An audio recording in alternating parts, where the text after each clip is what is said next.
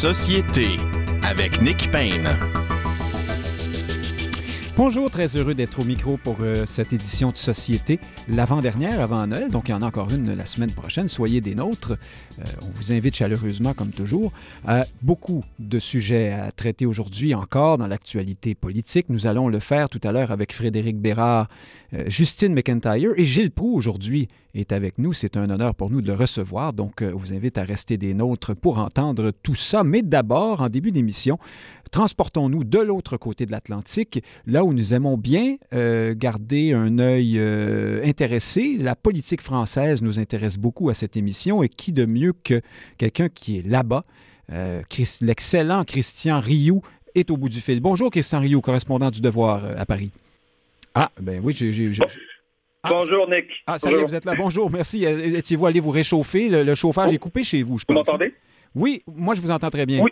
Oui, parfait. Non, non, non, pas du tout, pas du tout. J'étais là. vous m'entendez là, c'est bon? Oui, oui, je, réalise qu'on a un délai de, quelques secondes. Le satellite est probablement un peu, un peu figé. Alors, je vais vous laisser faire de longues réponses et ah. j'interviendrai le, moins possible. Euh, d'abord, Christian Rioux, allons-y tout de suite dans ce sujet-là. Qu'est-ce que c'est que cette histoire de coupure de courant et de. Est-ce qu'on est rendu. Euh, euh, en, temps de, guerre? Est-ce que c'est qu'est-ce qui justifie ces, délestages qu'on annonce nombreux euh, en France euh, cet hiver et qui mettent les Français plutôt de mauvaise humeur ces temps-ci?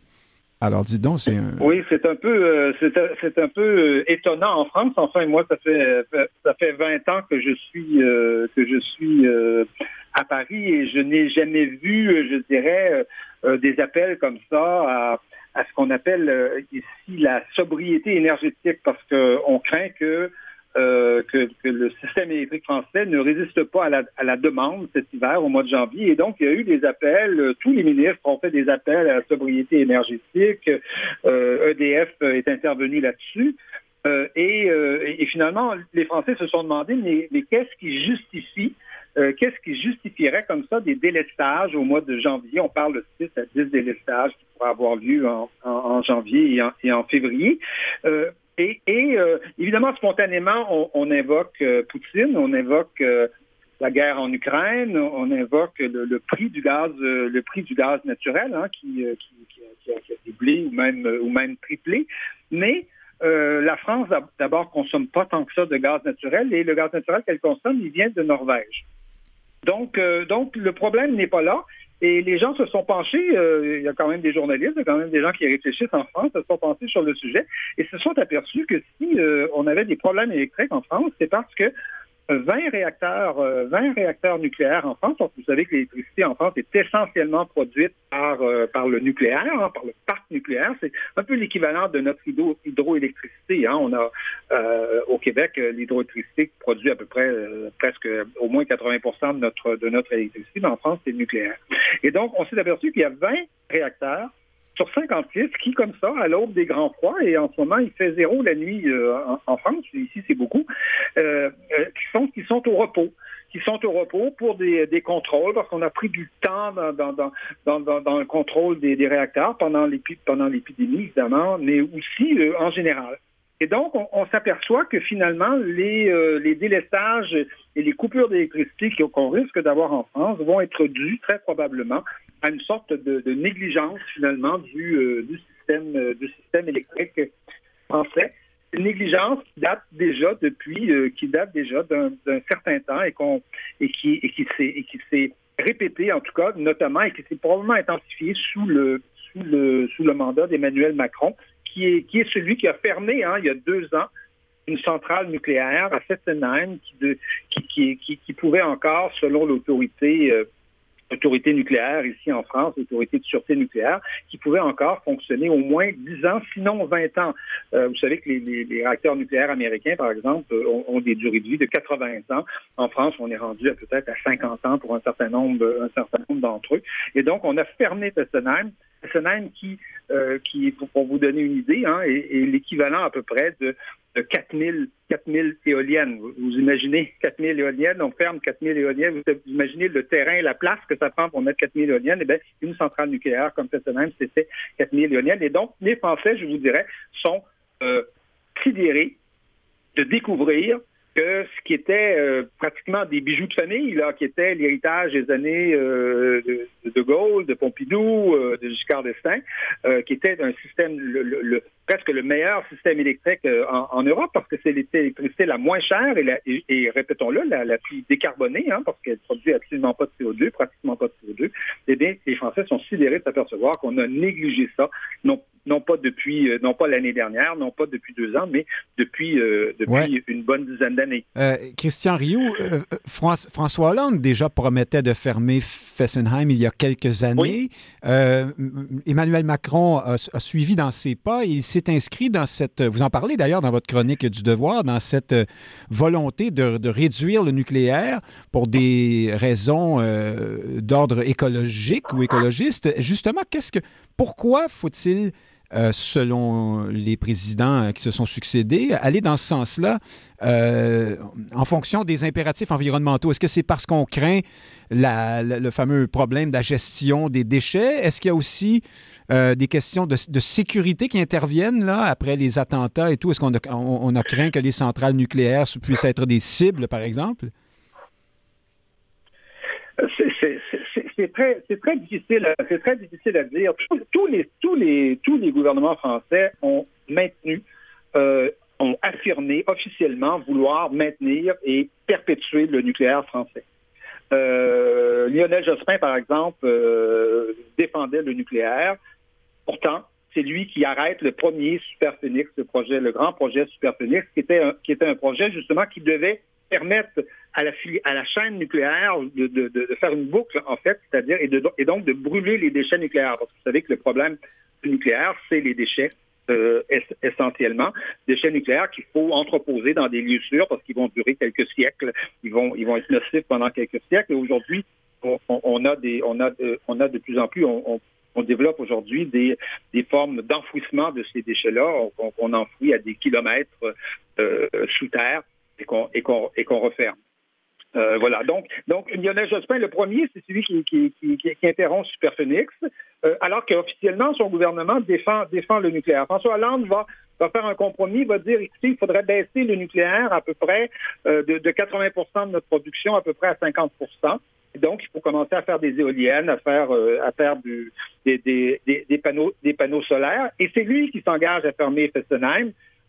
Pourquoi? Pour garder, pour, pour essentiellement, non, non, il n'y a aucune raison technique hein, et aucune raison de sécurité euh, pour fermer Fessenheim, sinon pour donner des gages, dans le fond, euh, aux, aux, députés euh, verts, parce que son, son, son, évidemment, son gouvernement est en alliance avec les, avec les Verts, qui, à l'époque, étaient euh, faisait 10, 12, 14 dans, dans, dans, les, euh, dans, dans, les, dans les élections, alors que les Verts aujourd'hui sont rendus à 2 Aujourd'hui, à peu près inexistant, n'existe pratiquement plus.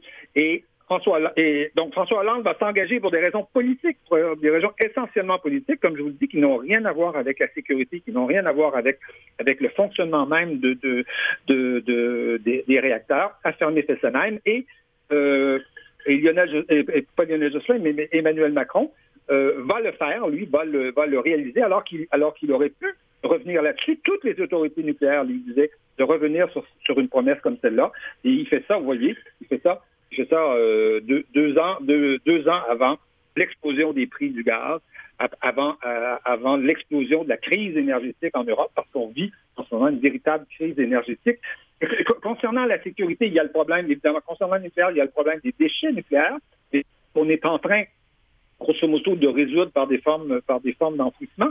Euh, pour ce qui est de la sécurité, pour ce qui est du nombre de victimes du nucléaire, vous savez, euh, euh quand on calcule les choses, quand on regarde, par exemple, des centrales au charbon qui fonctionnent aujourd'hui à plein rendement hein, en Allemagne, en ce moment parce qu'on a fermé le nucléaire en Allemagne, mais, on remplace ça aujourd'hui par, par, le charbon parce que l'éolien ne fournit pas suffisamment d'énergie et, d'électricité. Prenez le charbon tue des milliers de personnes euh, par année dans le monde. Hein. Et, en, euh, fait, le charbon, euh, c'est nos anciennes mines d'amiante au, Québec. En fait, je pense que c'était dans les, dans les suites de la, la, tragédie de, de, Fukushima que, que, François Hollande s'était engagé à fermer Fessenheim. En tout cas, ça arrivait, euh, ça se juxtaposait. Il y avait une sorte d'insécurité, de, de crainte lié au nucléaire qui grandissait à ce moment-là. Christian Rioux, euh, il, y a, ce long délai dans la conversation. Je change tout de suite euh, de sujet pour aller au, sujet euh, duquel on voulait parler avec vous. cette histoire. Allez-y. Permettez-moi de. Permettez-moi quand même de dire un mot. Permettez-moi de dire un mot sur Fukushima. Fukushima n'est pas un incident nucléaire sachons que Fukushima est un problème, c'est un, problème de, l'endroit où on a construit cette centrale et de la mhm. protection qu'on ne lui a pas offert. La centrale de Fukushima a fonctionné parfaitement et euh, parfaitement, mais il y a eu un raz-de-marée mhm. parce qu'on a flanqué une centrale nucléaire sur le bord de l'eau, là où il y a des là où il y a là où il y a là où il y a des, des raz-de-marée et les morts euh, les morts en, au Japon n'ont rien à voir avec le nucléaire. En effet, en effet la précision, euh, la précision est, est, euh, importante. victimes du nucléaire euh, au Japon. Vous avez raison. Victimes essentiellement du, du C'est très, très, important de le savoir parce que Angela Merkel va supprimer le nucléaire en Allemagne quelques semaines après Fukushima à cause de, à cause de l'émotion créée par Fukushima et de cette idée que c'est le nucléaire qui a tué des gens alors que le nucléaire n'a tué personne euh, euh, à Fukushima. Alors voilà, vous précisez, puis en même temps, vous, vous, euh, vous confirmez qu'il y avait, il y avait bel et bien cette, cette, cette, psychologie là, dans l'air qui jouait. passons à, à, cet autre sujet qui nous a fascinés dans l'actualité, disons, médiatico ou médiatique française récente. Alors, j'explique à nos auditeurs, Cyril Hanouna, il est l'animateur d'une émission de télévision très regardée qui s'appelle Touche pas à mon poste. Jeu de mots pour euh, Touche pas à mon pote, hein, évidemment. C'est une émission de, de débat musclé euh, sur des questions sociales et politiques qui rejoint beaucoup les jeunes, semble-t-il. Euh, il faut dire que Hanouna lui-même n'est pas un grand philosophe. Hein. C'est toujours très... ce qu'il dit, c'est toujours très au ras des pâquerettes, là, disons. parfois un peu grossier. Il y a beaucoup de... C'est une émission qui mise sur ce que les Français appellent le clash, donc la chicane, vraiment le choc des idées jusqu'à presque jusqu'à l'engueulade. Euh, je me souviens d'avoir vu euh, euh, Éric Nolot, l'ancien partenaire de Zemmour à l'émission de Laurent Ruquier, donc dans l'émission de Cyril Hanouna, vouloir, vouloir se battre avec quelqu'un. bon, on, on va un peu, juste pour planter le décor un peu, reste que tout récemment, Hanouna recevait un député de la France insoumise, euh, un élu de la France insoumise, le parti de gauche de Jean-Luc Mélenchon, qui se fait euh, un devoir de participer à cette émission, même s'il méprise un peu ce canal euh, C8 qui appartient à un, milliardaire du nom de Vincent Bolloré. C'est méchant, c'est la droite et tout ça. Mais, la France insoumise va quand même dans cette émission parce qu'elle veut parler aux jeunes. Et donc, l'élu de la France insoumise, qui s'appelle Boyard, Louis Boyard, je crois, se lance dans une tirade pendant cette émission, donc euh, dans laquelle il, critique durement Vincent Bolloré, donc le milliardaire propriétaire de la station, en expliquant qu'il participe à la déforestation en Afrique et bref, une dure critique. Et là, l'animateur Hanouna réagit vivement, mais à tel point qu'il couvre son invité d'injures et surtout il dit euh, je paraphrase, hein, mais il dit Ici, tu es chez Bolloré, on ne critique pas, on ne mord pas la main qui nous nourrit. Euh, qui es-tu pour venir euh, nous faire la morale? Tu acceptes ton chèque de paix, mais tu critiques le patron. et là, il se lève, il l'engueule. Et bon, ça a fait, ça a fait beaucoup de bruit en, France. Et ce que je voulais vous demander par rapport à ça, Christian Rioux, c'est est-ce que ça nous dit quelque chose sur la la, culture ou l'univers médiatique français? Y a-t-il, on imagine au Québec quelqu'un, par exemple, qui critiquerait, je ne sais pas moi, euh, euh, Pierre-Carl Pellado euh, dans un média de québécois, sans, doute susciterait un certain malaise ou une certaine retenue, mais peut-être pas une telle, un tel déferlement, là, une telle mise au bûcher. est-ce, que, est-ce que ça dit quelque chose sur la France et les médias français, cette affaire-là? Je pense, je pense que ça, ça, oui, ça dit certainement quelque chose. Euh, je, crois que ça dit quelque chose sur, euh, oui, sur l'état euh, probablement des médias français et, pas seulement français, là, mais quand même des médias français et, l'espèce de dérive que, que moi je qualifierais de, de hein, des, des, des, médias. On parle souvent des, des partis euh, populistes, mais euh, vous savez qu'aujourd'hui, pour passer à la télé, il faut être populiste. Vous n'êtes pas populiste, euh, on parlera pas de vous. donc, donc, et, et, et l'émission de Cyril Hanouna est l'exemple parfait, peut-être même presque caricatural de ce type d'émission où faut absolument faire un, clash. Il faut, et, et, Hanouna, toutes les semaines, organise des clashs les, uns après les autres. Je dirais que celui qui s'est produit avec euh, avec euh, M. Boyard était peut-être pas prévu euh, comme ça, mais mais finalement on est quand même dans, dans, l'ordre des choses de ce, de ce type d'émission. donc donc Hanouna c'est un professionnel, je dirais, du clash de qui, euh, qui, qui pour, pour qui euh, il n'y a, pas de censure dans le vocabulaire, euh, qui peut insulter les gens s'il le faut, et qui est souvent aussi très très gentil ou même même même un peu mm-hmm. un peu un peu complaisant des fois avec certains certains hommes politiques. Et je pense par exemple je pense par exemple à Jean-Luc Mélenchon qu'il avait interviewé de manière très de manière très, très complaisante, hein, Jean-Luc Mélenchon, qui est le patron de Louis Boyard, parce que Louis Boyard est député de la France Insoumise. Oui, c'était une interview copain-copain. Euh, Louis, Boyard, c'est... Oui, avec Mélenchon, oui.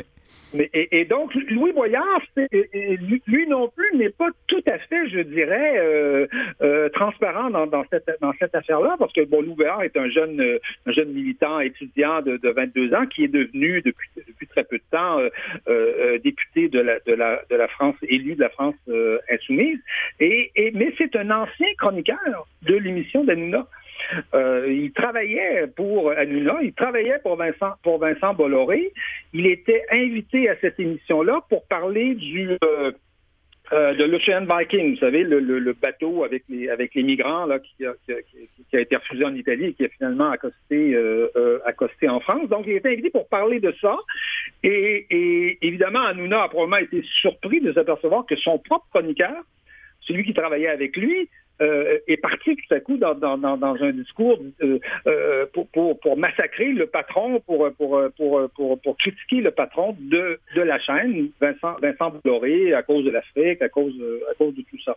Mais alors là, Christian Rio, chez les... on est dans, on, chez une certaine... a été surpris et étonné. Chez une certaine... Mais Hanouna, évidemment, est devenu le défenseur de son patron. Oui, chez une certaine bien-pensance, disons, ou en tout cas dans les médias un peu plus progressistes, bon chic, bon genre, on s'est empressé de dire ah, ah vous voyez, euh, CNews, euh, non, pardon, c'est C8 dans ce cas-ci, c'est une, chaîne du groupe Canal qui appartient à Bolloré, euh, fait de la politique. Le patron euh, a, des visées, a, ce qu'on appelle en anglais un agenda politique, donc qu'il cherche à servir à travers ses stations. Et, ici, c'est le jupon qui dépasse. Cyril Hanouna nous montre qu'il n'est pas possible de, critiquer le patron, même de, près ou, de loin. Est-ce qu'on est qu'on tient quelque chose quand on dit ça, ou c'était plutôt une réaction prévisible dans ces milieux euh, médiatico-politiques-là? Je pense que c'était, euh, je laisse un peu, un peu de temps, mais je pense que c'était prévisible dans une certaine mesure. C'était pas prévisible à ce point-là. C'était pas prévisible que, que, Hanouna aille jusqu'à insulter cette personne-là, euh, qu'il soit, qu'il soit, qu'il ait été mal à l'aise de, de, de, de s'apercevoir que son émission devenait l'occasion de critiquer, euh, de critiquer son patron, le patron d'Hanouna, mais le patron de Louis Boyard aussi, hein. Euh, on, parle des deux. Les deux ont travaillé pour euh, Bolloré. Et donc, euh, ça, effectivement, ça je pense qu'il l'a pris comme, une trahison. Si Louis Boyard n'avait jamais travaillé pour, pour n'avait jamais travaillé pour Bolloré, je pense que la réaction d'Anouna aurait été, aurait été probablement plus calme et plus différente. Et je crois qu'il l'a pris comme une trahison, euh, comme c'était son employé, comme c'était quelqu'un qui, euh, qui, était un compagnon de travail, hein, qui faisait des chroniques euh, à sa propre émission. Je pense que là, il, il, il, a, il a, comme on dit, comme on dit, pété les plombs. Que, que Bolloré ait un agenda politique, je pense que oui. Je pense que Vincent Bolloré, c'est quelqu'un qui, qui a un agenda politique. En fait, c'est quelqu'un, du moins, qui a qui a compris que dans le paysage médiatique français, il y avait, euh, il y avait un vide. Il y, avait, un espace, que ce paysage médiatique s'était plutôt bouchi depuis un certain temps, euh, notamment le service public euh, français, France 2, France 3, France Inter à, la radio. Et, et c'est pas pour rien que Vincent Bolloré a créé, par exemple, CNews, a acheté Europe 1 et, et, et qu'il positionne, grosso modo, sans, il y a une diversité politique dans, dans, ces chaînes-là, mais il les positionne quand même plutôt, plutôt à droite, alors que beaucoup, beaucoup de chaînes françaises sont plutôt positionnées à gauche. écoutez France Culture, écoutez France Inter, écoutez France 2. Il est très, très clair que ce sont des chaînes qui sont plutôt positionnées à gauche. Et Bolloré a compris qu'il y avait, qu'il y avait un espace là euh, à occuper et, il l'occupe. Euh, il l'occupe et d'ailleurs euh, les codes d'écoute sont plutôt bonnes, donc on s'aperçoit que les gens, il y, avait, y avait un besoin de ça et les gens, les gens, les gens les gens y, répondent. Mais, mais c'est vrai que ce clash est, tout à fait inusité. mais je vous dirais que c'est dans l'ordre, c'est dans l'ordre de ce type d'émission. C'est-à-dire que s'il y a euh, euh, Cyril Hanouna n'est pas un journaliste, euh, n'a aucune éthique journalistique à respecter, euh, ne s'intéresse pas à ce genre de choses. Il est là pour faire des codes d'écoute et tout est bon pour faire des codes d'écoute, même même défendre son patron de manière de manière tout à fait exagérée et, et, et, et qui n'a rien à voir avec l'éthique normalement d'une émission comme celle-là. Christian Rioux, correspondant du Devoir à Paris, nous nous sommes débrouillés avec un délai de presque cinq secondes dans la communication. C'est du jamais vu, mais merci d'avoir éclairé nos lanternes, puis on se reprendra avec euh, euh, une technique un peu plus favorable la prochaine fois, j'espère bien. Merci d'avoir été euh, des nôtres. Dans un instant, chers auditeurs, l'équipe des commentateurs de l'actualité prend place. Restez des nôtres. À tout de suite.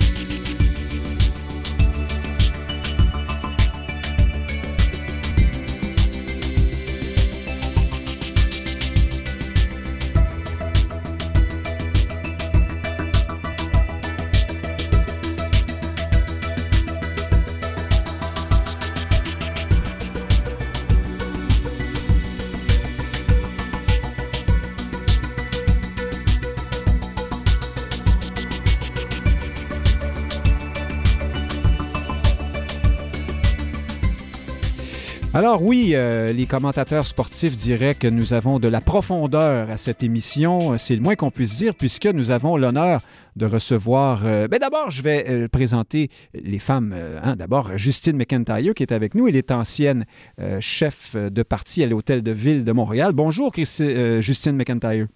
Bonjour, bonjour Nick, bonjour les autres panélistes. En plus, je vous débaptise presque, c'est bien Justine.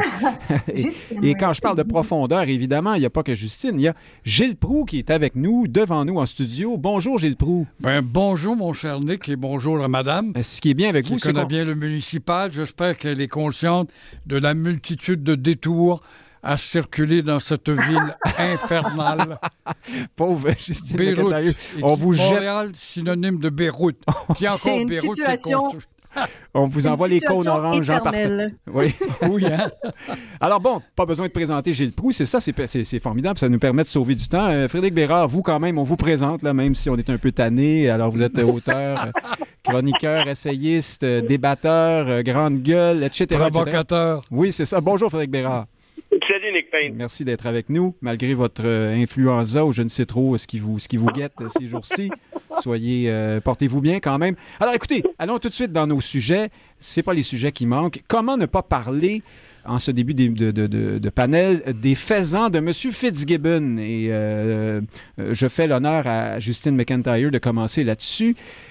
Alors, Justine McIntyre, M. Fitzgibbon, M. Euh, odeur, problèmes et autres euh, difficultés avec les, questions d'éthique, euh, s'est retrouvé dans une partie de chasse sur une île privée sur le lac Memphremagog avec costume autrichien et faisant à la clé. Est-ce que, est-ce d'abord, selon vous, est-ce qu'il y a véritablement un problème là dans ce, le simple fait d'avoir participé à cette cet événement pour M. Fitzgibbon? Et, de façon plus large, est-ce que c'est un problème pour lui? Est-ce qu'à un moment donné, ça va finir par coller toutes ces apparences de conflits d'intérêts qu'il suivent?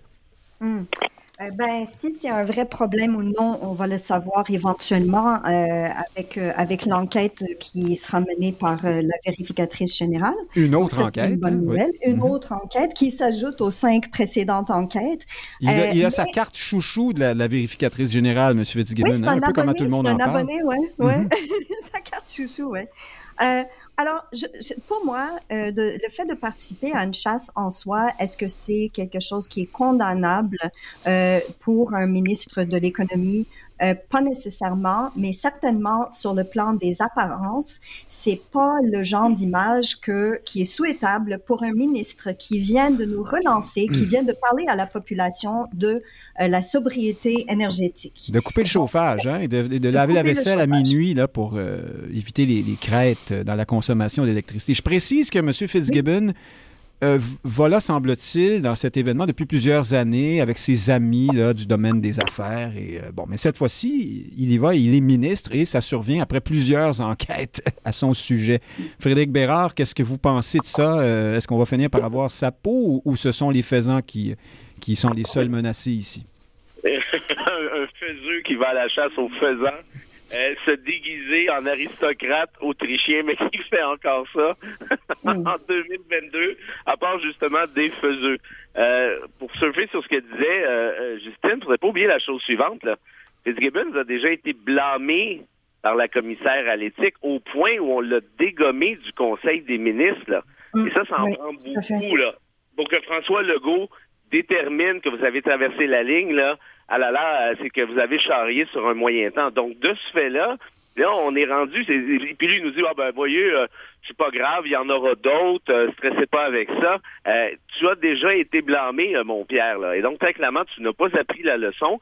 Et en plus, outrecuidant, baveux par-dessus le marché, son attaché de presse, Mathieu Saint-Amand, dit bah c'est pas de vos affaires, ça a duré juste quelques heures, c'est privé. Si vous voulez nous envoyer votre chroniqueur chasse et pêche, ça nous fera plaisir. À un moment donné, il va falloir que Pierre Fitzgibbon comprenne qu'il n'est pas à la tête d'une chambre de commerce de banlieue, mais qu'il est bien ministre, super ministre, en fait, du gouvernement du Québec. Ce ne sont pas les mêmes règles qui s'appliquent. Il va falloir qu'il se range à un minimum d'éthique, autrement, il commence à être gênant pour l'ensemble de son parti. Et il est drôlement chanceux, d'ailleurs, celui-là, de ne pas être libéral, parce que si ça avait été le cas, on l'aurait expulsé très clairement du Québec à couteau derrière, goudron et plume. Et puis, pour le reste, je finirai en disant ceci, si jamais les les créateurs euh, des Bougons euh, souhaitaient faire un remake, un film ou encore une nouvelle série, peut-être que Fitzgibbon serait le personnage clé dans le rôle de Papa Bougon. Je précise que M. Fitzgibbon a réagi. hein. Il a dit euh, Bah, vous savez, il y aura d'autres enquêtes sur moi, c'est pas grave, c'est comme ça que ça marche, puis je m'en fais pas avec ça. Gilles Proux, est-ce que. Au fond, peut-être qu'on a trop d'ambition. Peut-être que ce que disait Frédéric Bérard est exact. C'est que nous sommes, une- le Québec, c'est une grosse municipalité. Notre petit sous-ministre de, la business et du commerce va à la chasse avec les amis. Puis bon, allez, c'est pas, pas plus grave que ça. On est au sein d'une tribu, en quelque sorte, et Frédéric a dit quelque chose d'intéressant, si c'était au Parti libéral. Mais justement, s'il fallait que ce soit l'administration Couillard-Charret, la chose passerait et pourrait encore répéter euh, autant qu'il le veut. Pourquoi? Parce qu'il a du poids, ce gars-là, mais il a tellement de poids, il rapporte seulement au Québec en termes d'attirance pour les investisseurs, favoriser la venue d'un gros joueur dans le domaine économique. Alors là, j'ai l'impression qu'il souffre d'une maladie des hauteurs. Et la maladie des hauteurs fait que son poids est tel qu'il euh, rend muet le premier ministre lui-même. Vous, vous dites c'est le vrai- premier ministre. Je l'appelle le premier ministre Fitzgibbon. Oui. Hein, comme à- chez Libéraux, dans le temps de Robert Bourassa, on parlait du premier ministre Claude Ryan. Mais euh, parce que ces gens-là prennent l'écran de l'actualité à un point tel où le chef, finalement, est, est éclipsé et n'intervient pas. Or, le rôle de Legault, qui est un, somme toute un gars un peu trop silencieux face aux écarts de ce bonhomme-là. Il a peut-être rien fait de mal, il a fait preuve d'arrogance, il se moque de la presse qu'il n'aime pas, ça se voit qu'il n'est pas du côté du quatrième pouvoir, mais sa maladie des hauteurs risque de l'atteindre à un point tel où ce gars-là va finir par se faire haïr au niveau de son propre comté. Justine McIntyre, nous sommes, peut-être peut-être sommes-nous des gens des médias en train de se- se- se- s'exciter, mais qu'au fond, une partie de la population doit se dire, bah, voici un homme d'affaires qui fait les choses sans mettre les gants blancs et qui, qui remet les commentateurs à leur place. Je, je me fais encore une fois l'avocat de M. Fitzgibbon et non pas des faisans dans ce cas-ci. Qu'est-ce que vous en pensez, vous? Mais je pense que oui, je pense qu'il y a une part de vérité là-dedans. Je pense que le public québécois en a vu pire. Puis on a vu pire de M. Fitzgibbon en plus. Donc peut-être que oui, c'est, ça paraît mal. Oui, euh, je suis d'accord avec M. Prou qu'il souffre sûrement de la maladie des hauteurs. On le voit de par son attitude, euh, qui est très, très baveuse, comme euh, Frédéric vient de dire. Arrogante. Mais est-ce que c'est très arrogante? Mais est-ce que c'est le, le, le pire de ce qu'il aurait pu faire? Non, c'est, euh, il sombre un peu dans le ridicule pour, euh, pour se faire costumer pour partir à la chasse. Il y a peut-être ça qui paraît mal plus qu'autre chose. Mais, mais au niveau de. Il faudra voir de... Chapelot hein, là-dessus. Euh, on va sûrement avoir un beau dessin prochainement. Oui, on attend ça. On attend ça. Mais, euh, mais c'est ça, c'est un peu. Ça me fait penser en fait à, la visite de Justin Trudeau chez la Aga Khan et qui avait suscité euh, beaucoup de critiques, beaucoup de commentaires, mais surtout de la part de ses adversaires. Et encore là, c'était pour le mal paraître de la chose plus que pour la chose en soi. Oui, quoique dans le cas de M. Fitzgibbon, on termine là-dessus, Frédéric Bérard, il n'est pas impossible aussi qu'on ait discuté de subventions ou de chèques ou de, de, de, politique entre deux, entre deux tirs de carabine, non? Ben, de toute évidence, il ne faut pas oublier qu'il y a des principes qui s'appliquent, par exemple, en droit, qui pourraient s'appliquer ici, notamment hein, l'apparence d'impartialité, l'apparence d'indépendance du juge. Ici, il y a apparence de conflit d'intérêt à l'inverse. Il n'y a pas justement apparence d'impartialité de la part de Fitzgibbon qui va à la chasse avec des récipiendaires, des bénéficiaires de subventions accordées par son propre gouvernement. Quand on lui a posé la question, avec qui êtes-vous allé à la chasse? Il dit, c'est pas de vos affaires. Ben non, justement, c'est de nos affaires. Dans l'optique où, si tu vas à la chasse avec, mm-hmm. et d'ailleurs, on s'entend bien, là, sur une île euh, euh, au lac Manfred-Magog, euh, à l'eau, la, la, la, petite bourgeoisie pimpante, si tu vas à la chasse avec un de ceux qui reçoit X ou Y de la part du gouvernement du Québec, accordé, par exemple, par Investissement Québec, on sait que les sbires de, de, de, de, IQ ont été nommés là par Fitzgibbon. Ça commence à ressembler à une grosse chambre de commerce et ça commence à devenir drôlement gênant et pour nous, et pour lui, et pour son gouvernement. Oui, là, en plus, on va à la chasse. Il hein? faudrait voir ce que le collectif euh, antispéciste de Québec solidaire, je ne sais pas s'il existe, mais il se prononcera peut-être sur cette question aussi.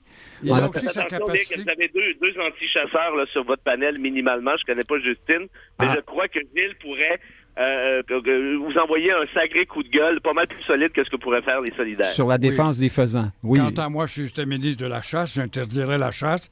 Et le, le plus beau rêve que je peux avoir lorsque je m'endors le matin ou le soir. Et je vois dans le journal encore ce matin des gars avec des carabines qui ont tué un pauvre animal innocent avec une 303 et une, jumelle, une télescopique. C'est tellement brave, c'est tellement incroyablement hardi ces choses. Je rêve de voir un orignal sur, euh, au volant d'un camion avec le chasseur sur le toit. Ah oui, ben, ben, peut-être que ce sera M. Fitzgibbon, allez, allez savoir. En oui. tout cas. Euh... Mais Fitzgibbon, il prend du poids. Je me demande s'il n'est pas vice-premier ministre en réalité. En plus ça, n'oublions pas. En plus d'être premier ministre, oui, ça fait beaucoup. J'apporte de la productivité au Québec, mais je me permets de me m'immiscer dans le dossier linguistique. Hey, hey, si vous voulez faire du français au Québec, là, calmez-vous les nerfs. Qu'est-ce que ça a à voir, ça, avec son influence Ça, c'est Fitzgibbon sur l'immigration francophone Exactement. souhaitée par François Legault. Euh... Alors là, il, il danse plus qu'on pense. Il, il, pèse lourd, donc, M. Fitzgibbon. Euh, ministre de la Chasse, donc c'est intéressant, ça, en attendant qu'on tire la chasse peut-être sur Fitzgibbon. euh, faisant, faisant, euh, faisant bien, faisant mal, mais faisant, hein, c'est probablement ça son, ça, son, son, slogan, M. Fitzgibbon. Euh, parlons de choses plus, plus sérieuses, ou en tout cas plus, comment dire, plus nobles. L'abolition par l'Assemblée nationale du serment au roi, dans ce cas-ci le roi Charles III. Donc, les députés péquistes ont fini par gagner le droit de se présenter au Salon Bleu, quoique... Euh, Justine McIntyre, je commence avec vous sur celle-là. Les euh, trois partis, euh, les trois autres partis, Parti libéral, la CAQ et Québec solidaire, se sont entendus pour régler cette question-là tard dans la journée d'hier, si bien que les péquistes n'ont pas pu siéger. Ils ne pourront pas siéger avant tard au mois de janvier. Est-ce que c'est voulu, d'après vous? Est-ce qu'on a été un peu, un peu euh, pingre avec euh, les, péquistes? Est-ce qu'on a voulu euh, leur enlever un peu de gloire? Si oui, on ne fait que reporter le problème, puisqu'à la fin janvier, ils seront, ce sera la grande entrée des péquistes à l'Assemblée nationale. Qu'est-ce que vous pensez de tout ça? Mais ce que certains peuvent voir comme étant une entrée tard ou, de, ou un, un projet de loi qui a été retardé ou ralenti, il y a d'autres qui voient que ça a passé très, très rapidement, finalement. Ah, parce que vous, vous êtes no- notre, no- c'est vrai, vous êtes notre anglophone fâché en résidence. Vous vous, vous, vous- êtes proposé comme ça. Qu'est-ce qu'ils pensent, les anglos, là? Qu'est-ce qu'on dit à CJD? C'est, c'est allé un peu vite, non? Il y a quelques jours à peine, on disait que Paul Saint-Pierre Plamondon faisait de, l'intimidation auprès de la présidente. Oui, oui. Mais en fait, euh, c'est c'est un peu étonnant de voir qu'il y a eu si peu de débats finalement. On est un peu étonné de voir que, par exemple, que le Parti libéral n'a pas demandé euh, au moins un débat. Euh, Marc Tanguay qui Comme avait il dit le faisait départ avant, hein. voulait entendre, oui, qui voulait entendre des constitutionnalistes se prononcer sur la question avant de, de, de donner son appui au projet de loi. Mais finalement, il a changé son fusil d'épaule et aujourd'hui, euh, il- il- le Parti libéral est rendu à appuyer le projet de loi tout simplement. Et je pense que ça témoigne du fait que dans l'opinion générale, on est rendu là. Je pense qu'il y a une compréhension que c'est dépassé, le serment au roi, peu importe si on est libéral, euh, si on est souverainiste, si on est anglophone, francophone. Et ce qui a permis peut-être ce changement-là d'opinion publique, c'est le décès de la reine Élisabeth et le passage au nouveau roi et le fait qu'on a une peut-être un attachement qui est moins grand euh, et, au, au roi, donc au serment au roi. Et ça nous a permis de, de commencer ce questionnement-là. Et finalement, une fois qu'on a ouvert la question, c'est allé très rapidement. Mhm. Gilles Proulx, C'est intéressant ce qu'elle dit, madame, mais il faut retenir aussi que le Parti libéral a tellement besoin de capital que tout d'un coup, on est tous surpris que le Parti libéral n'ait pas fait d'obstruction, demander un débat là-dessus, sur des virgules, puis retarder la chose. Tout ça pour son bloc de Montréal-Ouest ou du West Island. Mais. euh, il est à la recherche d'une clientèle, il n'y a pas de doute. C'est un peu perdu en ce moment, là, ce. Sinon, ce parti-là est condamné. Et aussi le fait qu'on a isolé le Parti québécois, dans le fond, puis bravo à M. Plamondon, lui seul, avec une, euh, avec une euh, gentillesse, une habileté, une diplomatie verbale, a fait qu'il a fait bouger tout un gouvernement au complet et d'en ramasser le crédit. Alors, la CAQ a peut-être trouvé que le crédit était trop fort à la colonne du Parti québécois et de Plamondon en particulier, et c'est peut-être pour ça qu'on a décidé hier euh, de frapper la balle, le court-circuit au plus sacrant. Ça devient le premier geste, parce que nommez-moi, moi, depuis que le- la coalition est au pouvoir, nommez-moi une réalisation identitaire. Oh, 21 puis 96, c'est de la foutaise. Ça traîne dans les tribunaux et les garde-robes.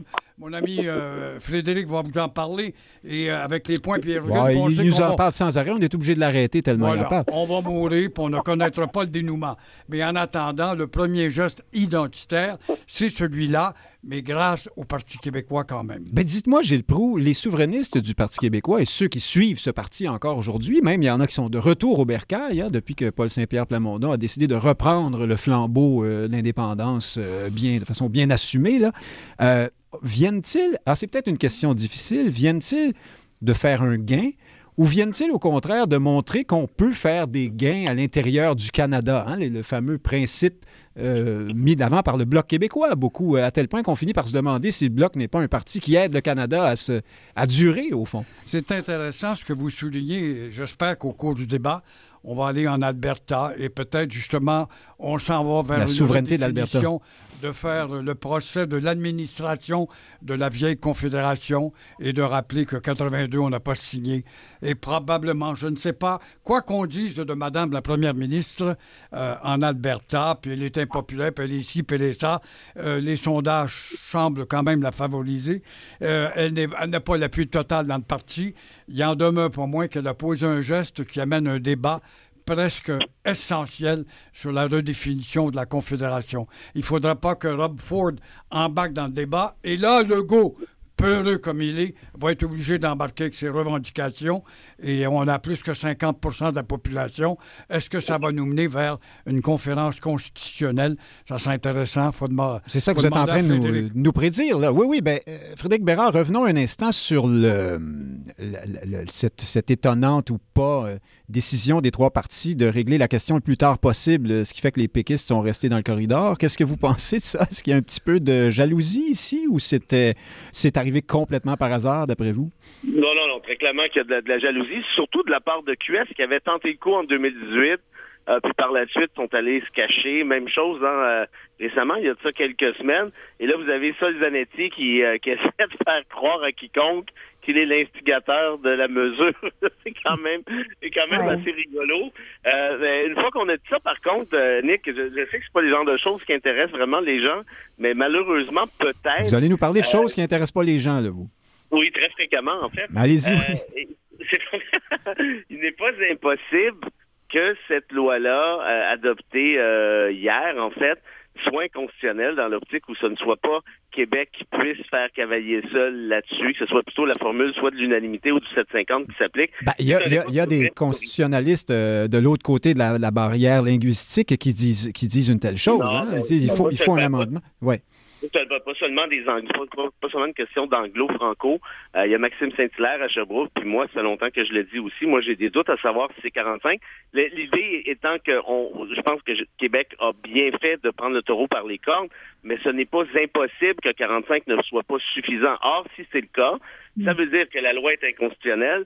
Ça veut dire qu'il pourrait y avoir un recours qu'on appelle en co-warento contre les trois députés péquistes pour leur faire perdre leur charge. Et ce qui est possible aussi, c'est que toutes les lois adoptées dans l'intervalle avec les trois péquistes en question puissent être considérées comme inconstitutionnelles. Donc, je sais que je, je, je casse peut-être un peu le party. Je sais que c'est pas rigolo de dire ça. Je sais qu'on aime mieux faire du droit constitutionnel fiction, mais ça reste que tant aussi longtemps qu'on est dans le Canada, il y a un minimum de règles à suivre et ça vient évidemment avec certaines conséquences. Alors, pour des raisons complètement différentes de celles de Gilles Proux, vous nous annoncez, vous aussi, des épisodes constitutionnels à venir, si tant est que... Non, en fait, moi, moi je vous dis pas, je vous dis pas que ce n'est pas 45 qui s'applique. Je vous dis seulement qu'il y a un doute, qu'il y a une possibilité que ce ne soit pas le cas. Et si j'avais si, si, mon doute se, se, concrétisait devant les tribunaux, et pour ça, ça prend évidemment une procédure qui soit euh, qui soit balancée devant eux, par exemple la Ligue des monarchistes du Québec ou je ne sais trop, ben là, évidemment, il y aura des conséquences à tout ça, et ce qui voudrait dire que le présent débat mhm. ne serait pas Je ne l'annonce pas, je dis seulement que c'est une possibilité. Les Frédéric devrait retenir, par contre, qu'au niveau des sondages, avec les nouvelles générations de Canadiennes, euh, je ne suis pas certain que la majorité va pencher du côté de la royauté, d'une part, et on va céder pour un braillorama de la Ligue monarchiste qui est à Montréal ou au Québec. Euh, c'est un groupuscule, finalement, ah, de, gens qui, somme toute, sont condamnés par l'âge. Oui, oui, bon, bon on leur achètera des paris matchs et euh, un abonnement à Netflix pour regarder The Crown et ça, ça, ça saura les consoler, sans doute. Le temps, nous, le temps nous bouscule un peu, Frédéric Bérard. Retenez vos grands chevaux. Parlons plus largement de la performance des différents partis dans cette très courte session qui vient de se terminer. Peut-être on peut aller peut-être élargir au, au, dernier cycle électoral, euh, c'est-à-dire politique, qui vient de se dérouler après l'élection. Justine McIntyre, est-ce qu'un parti a retenu votre attention? Est-ce que quelque chose a retenu votre attention dans cette session de neuf jours. Ça pourrait être le virage de Québec solidaire vers une gauche plus... Euh, euh, alors, la question du pouvoir d'achat et du coût de la vie, hein, on est resté loin du wokisme et des questions d'identité individuelle, ou euh, peut-être le, désarroi chez les libéraux ou la performance des péquistes. Qu'est-ce qui ressort selon vous? Oui, un peu tout ça, mais en fait, la session a, été très, très courte, donc on n'a pas eu le temps d'avoir des, de rentrer dans des grands débats. Euh, et ce qu'on constate surtout, c'est la place qu'occupe la CAQ. Euh, le fait qu'ils ont 90 sièges, que c'est 72 euh, de l'Assemblée nationale, qu'ils n'ont pas vraiment besoin des autres partis pour faire passer des lois qui doivent avoir le deux tiers du vote, par exemple. Alors, c'est la place qui est occupée par la CAQ et donc, pour tous les autres partis, c'est comment est-ce qu'ils vont se positionner pour pouvoir prendre leur place. À l'intérieur de ce de cette chambre qui est tellement dominée par la CAQ. Alors pour le PLQ, évidemment, euh, avec les départs euh, de évidemment de, de, la chef et ensuite de la députée qui siège maintenant comme indépendante, euh, ça va être Marie-Claude Nichols, ça va être euh, une redéfinition euh, parce que clairement, la façon qu'ils se sont positionnés en période électorale, ça n'a pas fonctionné. Donc, eux, ils sont à la recherche de c'est quoi leur message, c'est quoi leur positionnement. Euh, Québec solidaire aussi, en quelque sorte, ils n'arrivent pas à percer autant qu'ils ils arrivaient à percer avant les élections. Alors, c'est, il y a en ce moment, je pense, un rééquilibre à chercher euh, à l'Assemblée nationale. Frédéric Bérard, là-dessus? Je sais pas, moi. Je sais pas. Honnêtement, à, savoir où on est. La, session a été tellement courte que je suis pas sûr qu'on peut tirer quelconque conclusion que ce soit. Moi, le PLQ, c'est sûr qu'il est dans une espèce de, de, de, de, crise actuelle, mais il euh, faut pas oublier que les élections sont quand même dans, dans, dans quatre ans. Euh, il y aura une course à la chefferie dans l'intervalle. Puis pour le mm. reste, euh, ce que je retiens aussi de ça, moi, c'est la seule mesure d'importance lors de ces deux semaines-là, c'est quoi? C'est un chèque, un autre chèque envoyé par, euh, par François pour combattre apparemment l'inflation. Hein. L'économie rouge est, rouge dans le tapis, donc on va rajouter des chèques et la, mise à jour économique hier là, du ministre Girard qui, euh, qui, bonifie l'aide aux aînés, là, euh, ou enfin aux personnes de 70 ans et plus, ça c'était une promesse électorale, il faut dire, c'est pas, une, pas une grosse nouvelle. Mais, mais, effectivement, c'était deux promesses électorales basé justement sur un objectif euh, pas très subtil, c'est-à-dire d'acheter le vote, soyons honnêtes, parce que franchement, en période d'inflation, et, et, la, la, la, Banque du Canada l'a dit d'ailleurs il y a de ça quelques jours, arrêtez de mettre de l'argent dans l'économie, c'est la pire chose à faire. évidemment, c'est beaucoup plus payant électoralement parlant d'agir de cette façon-ci. Ce que le gouvernement Legault aurait dû faire s'il avait eu un minimum le sens euh, du devoir public aurait été d'accorder des crédits d'impôts ou encore des crédits d'Hydro-Québec aux ménages les plus à risque et non pas donner des chèques de 4, 5, 600 pièces à des gens qui font 95 000 par année. Gilles Proux, dans cette courte session, il y a quand même une nouvelle hier qui est tombée un peu à plat. C'est que le gouvernement Legault renonce pour le moment, c'est ce que nous dit le journal Le Devoir, à nommer Benoît Dubreuil au poste de commissaire à la langue française. Ça, c'est le poste créé par la loi 96, justement. Je ne sais pas à quoi doit exactement servir ce commissaire. Benoît Dubreuil est un est un philosophe, c'est un haut fonctionnaire. Il a commis un ouvrage qui s'appelait Le remède imaginaire. Pourquoi l'immigration ne sauvera pas le Québec? Et il euh, semble que ce genre de propos ne plaise pas, notamment à Québec solidaire, et que pour euh, garder un peu de paix, euh, François Legault, pour le moment, en tout cas, a, renoncé à nommer cet homme commissaire. Qu'est-ce que ça vous dit? Qu'est-ce qu'on ne ferait pas pour garder sa clientèle? Parce que Québec solidaire, c'est c'est une partie de Montréal et rien de plus. Et évidemment, c'est une clientèle hautement néo-québécoise. Bravo, félicitations. Mais en jouant sur toutes les cordes, en jouant de la harpe pour plaire à tel groupe ethnique ou tel autre, puis dire non, non, on ne changera pas, puis on est indépendantiste, mais on ne le dira pas trop fort. C'est un pays, un parti de Micmac. Vous parlez de Québec solidaire. Un Micmac, on sait ce que c'est qu'un Micmac en la langue, en la langue iroquoise, parce que les Micmacs étaient de la famille des Iroquois. Alors, un pavois. On est complètement mêlés, mais on a un petit morceau de quelque chose qui peut me plaire en tant que néo de telle communauté, telle autre, etc. On fait du clientélisme, dites-vous, au fond. Et tout à l'heure, on se mm. posait la question, justement, c'est le problème, parce que ce parti-là ne sortira pas de Montréal. Il n'a pas d'attrait pour sortir de Montréal. D'abord, ce sont des menteurs.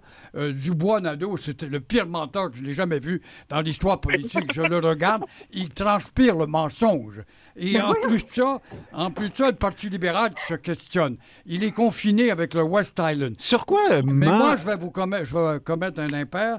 Je, me dis, je dirais que si le Parti libéral veut vraiment percer auprès de la clientèle québécoise et francophone, euh, ce serait de se choisir un anglophone francophile un Phil Edmonston du temps, un, ben, Justine McIntyre. Ben oui. profil, oui vous, vous, pourriez être euh, candidate, vous, Justine McIntyre. Oui, Ou Madame McIntyre, qui est une francophile et qui pourrait comprendre justement la volonté du Québec. Un anglo sympathique, oui. il y en a, il y en a. Ah oui, Ça serait une belle assurance, ben West Island. Et en même temps, ça serait une séduction pour la population québécoise qui trouve que Legault s'est gonflé le torse pour ne rien livrer. Alors justement, euh, euh, Justine McIntyre, tiens, là-dessus, est-ce est-ce que ça vous étonne que le gouvernement Legault, qui a, qui a les moyens, hein, ce commissaire doit être euh, nommé aux deux tiers de l'Assemblée nationale et les caquistes peuvent tout à fait le nommer tout seul, sans Mhm, l'approbation de quiconque. Or, ils ont choisi de lâcher du lest un peu, du moins pour l'instant, euh, face aux récriminations de Québec solidaire. Qu'est-ce que, qu'est-ce que vous pensez de ça?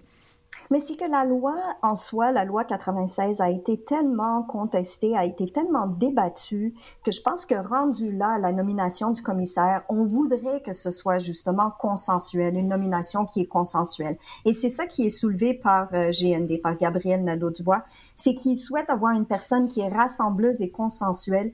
Je comprends sa, sa, sa position là-dessus. Ce qui m'étonne un peu, c'est que ça vient de lui. Et là, je me dis, c'est signe de la désorganisation du PLQ que ça n'a pas été soulevé par le PLQ. Parce que c'est eux qui Mais sont exactement. visés, Là, c'est vraiment le PLQS là, à ce moment-ci. Ben euh. oui, ben oui, on dirait qu'il y a un genre de, de rapprochement entre les deux, mais sauf que le, le PLQ a juste perdu de vue sa position là-dessus. Mais ça devrait être eux qui amènent ce point de vue-là. Fait que ça Et fait je deux pas montréalais, le- le- madame. le- Mhm. Oui, mais ça fait malheureusement, ça fait deux parties montréalais et, et malheureusement, il y a cette ligne de division entre Montréal et le reste du Québec. Je trouve ça euh, vraiment lamentable, très très Ah. dommage. On devrait être en mesure d'avoir ce débat euh, qui sortirait de, qui nous sortirait de nos frontières géographiques. Bon, Frédéric Bérard, vous là, qui euh, nous parlez toujours de racisme systémique, ça, vous êtes, vous êtes content que quelqu'un comme M. Dubreuil, qui n'est pas, qui ne chante pas, semble-t-il, les louanges de euh, mur à mur de l'immigration, euh, est- ne soit pas nommé euh, commissaire. Mais est-ce que ça vous étonne que la CAQ euh, ait, décidé de lâcher le morceau là-dessus? Vous trouvez pas qu'on parle beaucoup d'immigration? Vous trouvez pas là, que c'est un peu une obsession là, dans le débat public? Oui, mais là, on ne sait pas si Dubreuil euh, se serait mis à parler d'immigration. hein. C'est c'est simplement parce qu'il a écrit un livre où il y a le mot immigration dans le Ben, titre. ça, Mais, euh, ça, ben, en fait, non, c'est pire que ça, là, quand même. Là. Dans son bouquin, en gros, on n'a pas besoin d'immigration, nous. Puis non, ça coûte cher, l'immigration, puis ah, c'est un paquet de Mm. troubles d'immigration. N'importe quel livre du genre, dans une société occidentale qui a un minimum d'allure, ne passerait pas tout simplement, et c'est ce qui arrive en ce cas-ci. Oh. Le Québec a besoin de son immigration. Le Québec a nécessairement des besoins démographiques, a nécessairement des besoins de main-d'œuvre, et puis pour le reste, c'est contrairement à ce qu'on dit et ce qu'on pense, et, sur le fait qu'on casse du sucre de façon magistrale sur le dos des immigrants, ceux-ci s'intègrent au Québec. Il n'y en a pas de problème avec l'immigration. Il y a des défis, mais il n'y a pas de problème. Donc, à un moment donné, il va falloir... mais là, je, donner vous demandais pas de. ennemi. Je vous demandais. Que, que mon ami Frédéric n'est pas allé faire un tour dans un terrain de stationnement. Il n'est pas allé dans des cuisines de petits restaurants un peu partout à Montréal pour savoir quelle est la langue de travail. Euh, ça paraît qu'il n'est pas allé dans des milieux, justement, où à 50 employés et moins, euh, on se fout éperdument du Québec et de sa langue. Ah, ça, c'est une vaste, un vaste débat que nous avons presque à chaque semaine dans cette émission. Mais Frédéric Bérard, vous n'avez pas répondu à la question. Comment se fait-il que la CAQ, soudainement, voit la lumière comme vous et penche plutôt de votre côté? Ah, ben, il était temps, hein? Euh, je- je- écoute, je- J'en sais Vous avez fait des coups de téléphone? Ben oui. Non, ben, ben, ben, oui, mais ça n'a pas répondu. mais en fait, euh, peut-être que j'exagère drôlement, mais euh, les, les, les caquistes Vous, exagérez, voyons donc. Vous saviez que Talleyrand disait que tout ce qui est exagéré est insignifiant. Là, je vous laisse tirer vos propres conclusions. Bon, je vais arrêter. Ben, Ouais. une fois qu'on a dit ça, le, le caquisme, la bête du caquisme a ceci comme caractéristique, c'est qu'elle s'intéresse essentiellement à une seule affaire, c'est-à-dire les sondages et ce qu'on dit sur elle. Or, dans les, sur les médias sociaux, la CAQ reçoit plusieurs claques en arrière de la tête, comme quoi qu'elle frôle avec un certain euh, racisme et ainsi de suite. Et moi, j'ai franchement l'impression que les Martin Koskinen et compagnie se sont dit on va s'éloigner de cette espèce de débat-là. Il y a aussi l'arrivée Même, même si, même si c'est probablement pas l'opinion majoritaire, hein, Frédéric Bérard, euh, clairement, c'est une minorité qui lance ses injures à la Oui, CAQ, mais on oui. trouve que ça fait trop... C'est salissant. Il n'y a, Hein? a- pas plus susceptible qu'un élu caquiste en rapport à ce qu'il dit. Sur eux, ils passent leur vie sur Twitter. Koskinen, là, il passe sa vie à tweeter et à regarder ce qui est écrit là l'autre, comment est-ce qu'il s'appelle, Stéphane Gobeil, même affaire. Moi, je fais des vidéos avec euh, mon micro-cochon pour se me moquer du gouvernement Legault. Ils ont appelé au journal Oh, Le Métro pour me faire perdre mon job. Comme si ces gens-là avaient pas un Québec Non, mais vous, c'est parce que vous êtes important, Frédéric Bérard, c'est pas pareil. Mais oui. Ils regardent des vidéos de cochons sur Facebook. Alors, tout ça pour vous dire quoi? Pour vous dire que là, finalement, ils se sont dit, ah ouais, ben là, peut-être qu'on est mieux de changer de cassette. Surtout qu'il faudrait pas oublier ce que le ministre Boulet a dit pendant la campagne électorale, le tollé que ça crée, le fait que François Legault a associé l'immigration et la violence, le fait que François Legault a parlé des problèmes avec l'extrême droite en Suède et l'Allemagne, on sait bien. Donc, tout ça pour dire que j'ai l'impression qu'ils veulent changer de cassette, Euh, tout simplement, et puis c'est tout. Ça vous inspire, ça, Justine McIntyre? C'est ça, c'est ça que j'allais dire, c'est qu'ils n'ont pas besoin en fait de forcer la note avec ça. Ils ont, ils ont, euh, Legault s'est mal prononcé avec ce qu'il a dit pendant la campagne électorale, mais ils ont pas, euh, ils sont dans une position de force. Ils peuvent nommer le commissaire s'ils le souhaitent. Donc pourquoi pas prendre le temps de dire oui, oui, on est à l'écoute, on vous entend. Vous voulez une personne qui est rassembleuse et consensuelle, nous aussi. Donc on va prendre le temps de bien réfléchir, à la nomination, tout en sachant qu'au retour ils sont complètement en mesure de nommer la personne qu'ils veulent. Mais Justine McIntyre, à moins qu'on nomme, euh, je sais pas moi, euh, Désiré McGraw à ce poste, euh, vous savez bien que dans la communauté anglophone, euh, beaucoup de voix s'élèveront pour dire, quelle que soit cette personne, que c'est un abominable exterminateur de peuple et euh, un, un- un raciste et un extrémiste. Non, ça va être vraiment difficile de trouver le consensus là-dessus.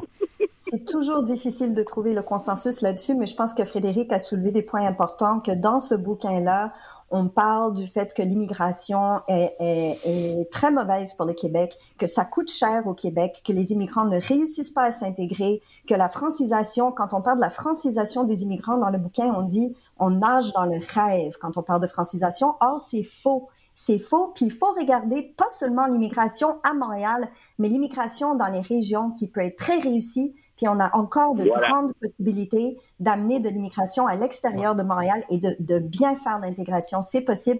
Et la personne qu'on va nommer à ce poste-là, ça va être important que ce soit quelqu'un qui y croit et pas quelqu'un qui dit que c'est un rêve. Mais je vous C'est soumettrai... intéressant de retenir qu'au-dessus de tout ça, quelle que soit la nomination et la texture du gars qui est contesté actuellement, il faut retenir que l'Office de la langue française n'a rien fait depuis 25 ans.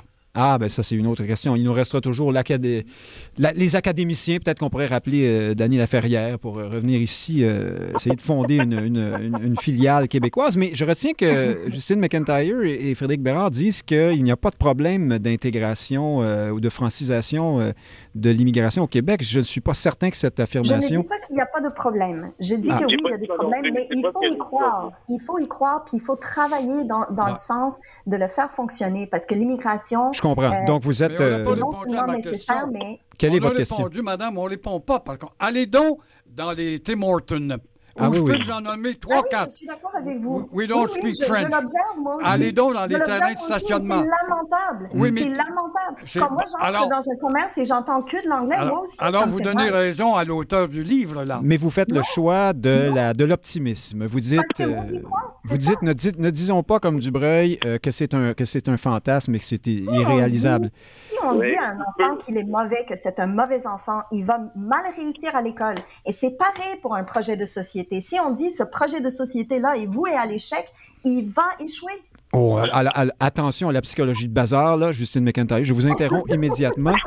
Nous allons terminer en parlant rapidement parce qu'il nous reste quoi, euh, Xavier? Ah, mon Dieu, une minute. Ben D'abord, un sujet très simple. François Legault refusait, Gilles Proux, euh, hier, de faire un bilan de la session devant les journalistes, comme il est de coutume de le faire. Est-ce que c'est parce qu'on voulait pas se faire parler de Pierre Fitzgibbon et de ses faisans pendant, pendant une demi-heure? Voilà, vous avez déjà donné la réponse. Effectivement, le bilan est si mince. Ce gars-là se fait élire en rendons-nous encore plus fort. On a besoin d'être plus fort. Nommez-moi une réalisation véritablement identitaire pour le Québec où il doit œuvrer à, non pas la séparation, à l'élargissement de l'autonomie. Nommez-moi une réalisation. Il y avait la couleur de la margarine, mais ça, c'est sous Bourassa. Je crois que ça commence à faire un bout de temps. Frédéric Bérard, en terminant là-dessus, on laisse le dernier mot à Justine McIntyre. Ah, ben, c'est du populisme classique, un peu trumpiste de plus en plus. Euh, on se gâte et puis euh, ça réussit à d'autres, pourquoi pas à lui? Justine McIntyre, auriez-vous, auriez-vous euh, aimé entendre François Legault sur la fin de session? Je pense que oui. C'est Bon. quand même son rôle de premier ministre. On s'y attend. Ce serait normal de le faire. Alors, on se reprendra sûrement à la prochaine session. Gilles Proux, Animateur, Merci beaucoup. commentateur au long cours. Notre, notre équipe d'étoiles, vraiment, euh, aujourd'hui, était renforcée par vous. Merci d'avoir été euh, avec nous. Frédéric Il Bérard. manque que Carey Price au programme. Oui, c'est vrai, c'est vrai, on en parlera la semaine prochaine, mais il n'est pas au courant, il ne sait pas, il ne sait Ah rien. Il n'était pas là, il n'est pas vous.